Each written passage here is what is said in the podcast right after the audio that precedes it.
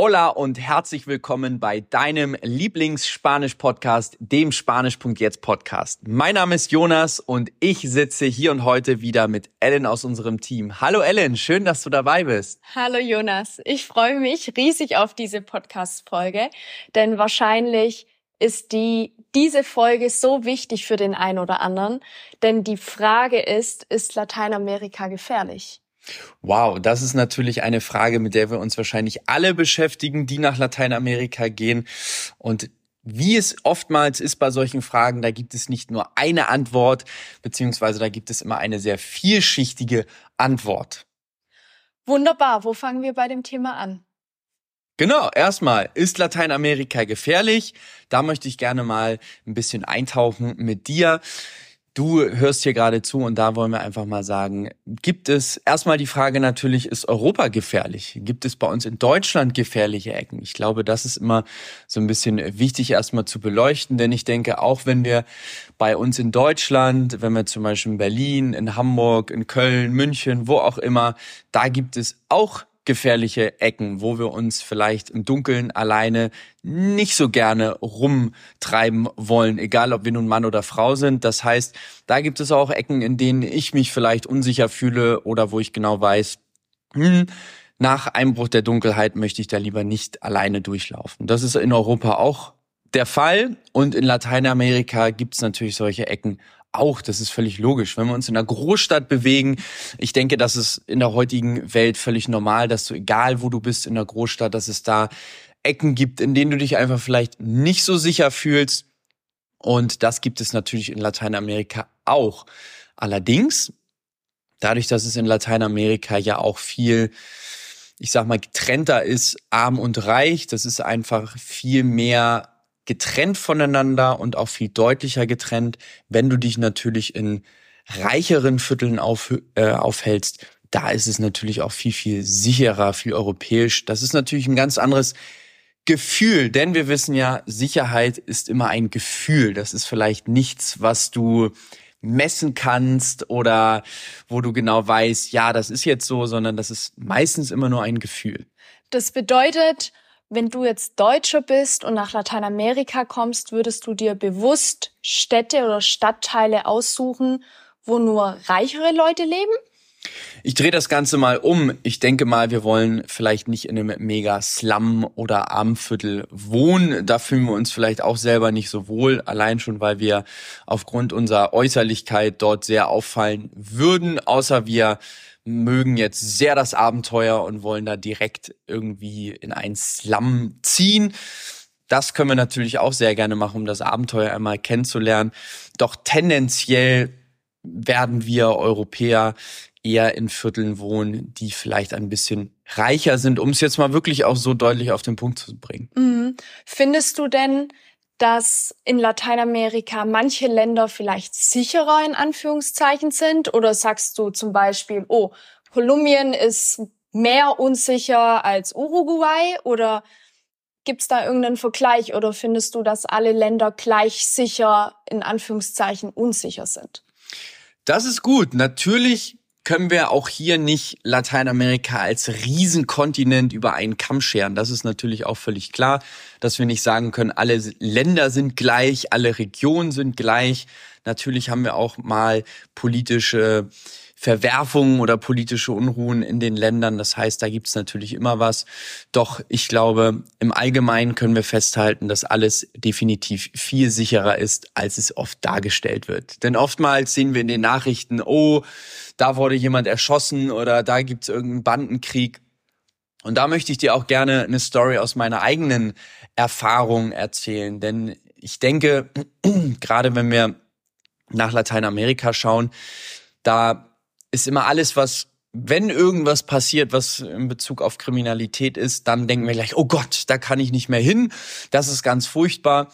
Mir ist das einmal passiert, ich habe in Medellin gelebt, das weißt du ja jetzt schon, wenn du uns schon länger verfolgst. Ich habe zwei Jahre in Medellin gelebt und ich habe mich dort nicht einmal unsicher gefühlt. Wirklich nicht ein einziges Mal und ich bin nachts alleine betrunken durch die Straßen rumgelaufen. Wenn ich da jetzt dran denke, denke ich mir, ach krass, dass ich das wirklich gemacht habe. Und Ich hatte nicht einen Moment, in dem ich wirklich gedacht habe, oh, jetzt fühle ich mich irgendwie ein bisschen unwohl hier. Und das ist auch mal ganz wichtig festzuhalten. Natürlich immer auch mit der gewissen Vorsicht. Das ist klar. Ich bin jetzt nicht irgendwie mitten in der Woche alleine in irgendeine dunkle Seitengasse und da war niemand oder so. Das ist natürlich auch völlig klar. Also ich wollte gerade sagen, das hast du ja in Berlin auch. Willst du ja auch nicht in so einer dunklen Seitengasse betrunken da liegen. Korrekt, korrekt, ja. Oder ich gehe mit meinem Handy äh, in der Hand, äh, gehe ich jetzt irgendwo längs, wo ich weiß, ich werde da irgendwie beklaut. Also wir haben ja auch in Deutschland eine, eine gewisse Vorsicht. Okay, ich schweife schon wieder ein bisschen ab. Worauf ich eigentlich hinaus wollte, ist, dort ging dann rum, dass ähm, jemand erschossen wurde. Und ähm, da ich hatte natürlich auch Kontakt mit einigen Deutschen und die waren so ein bisschen aufgeschränkt, so, oh, bei uns hier in der Gegend, da wurde jemand erschossen.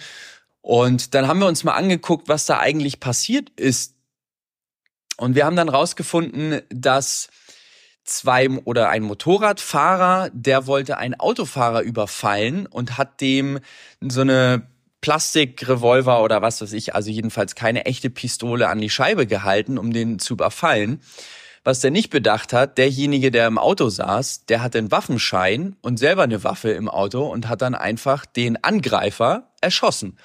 Ja, gut. Wie hättest du gehandelt in der Situation? Also in dem Fall haben wir natürlich, okay, das verstehen wir, warum das passiert ist.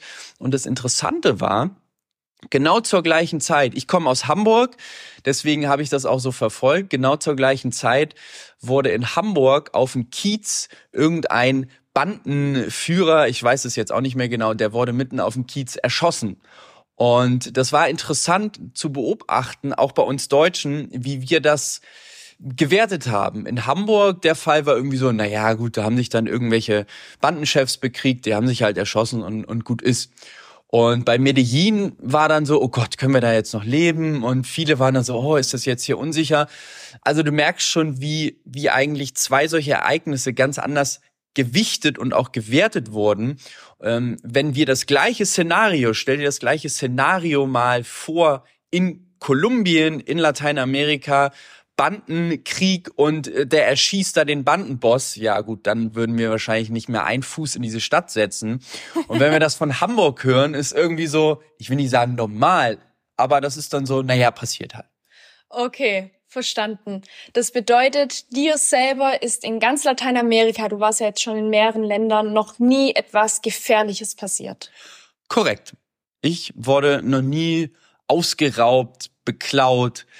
Ich habe mich auch noch nie unsicher gefühlt. Aber in Berlin. Aber in Berlin, ja, aber in Berlin. Interessant, ja. Ich wurde, ich kam nach Deutschland und ich hatte, glaube ich, zwei Monate in Berlin gewohnt und wurde in Berlin beklaut. Ja, Wahnsinn. das ist natürlich wieder sehr interessant, das auch wieder zu beobachten. Okay, jetzt habe ich noch eine Frage. Wie haben damals denn deine Eltern, deine Familie reagiert, als du gesagt hast, du willst nach Lateinamerika gehen? War denn dieses Thema, oh, Lateinamerika ist gefährlich, ein Thema? Das dich vielleicht auch beeinflusst hat oder? War definitiv ein ja. Thema, absolut. Ich mhm. erinnere mich noch dran, als ich meinen Eltern erzählt habe, ich möchte nach Lateinamerika. Da kam erstmal die Reaktion, oh Gott, das ist doch gefährlich, da können wir doch nicht hin. Und ich war dann ja ein Jahr in Lateinamerika und als ich danach nochmal nach Kolumbien wollte, da kam genau die gleiche Reaktion. Oh Gott, Kolumbien, Drogen und oh, da ist doch alles so gefährlich. Das war total spannend. Und wichtig ist, glaube ich, auch hier wieder zu beobachten, von wem kommt die Information? War derjenige schon mal in Lateinamerika? Bei meiner Familie wusste ich ja, die waren alle noch, die hatten gar keinen Bezug zu Lateinamerika. Und deswegen natürlich auch für dich, da du jetzt hier zuhörst, einfach nochmal hinterfragen, wenn dir jemand sagt, oh Gott, Lateinamerika ist doch gefährlich. Vielleicht den anderen auch mal direkt fragen, warst du denn überhaupt schon mal in Lateinamerika? Denn oftmals habe ich die Erfahrung gemacht, die, die am meisten schreien, oh Gott, das ist doch so gefährlich, die haben gar keinen Bezug zu Lateinamerika. Die waren selber noch nie da.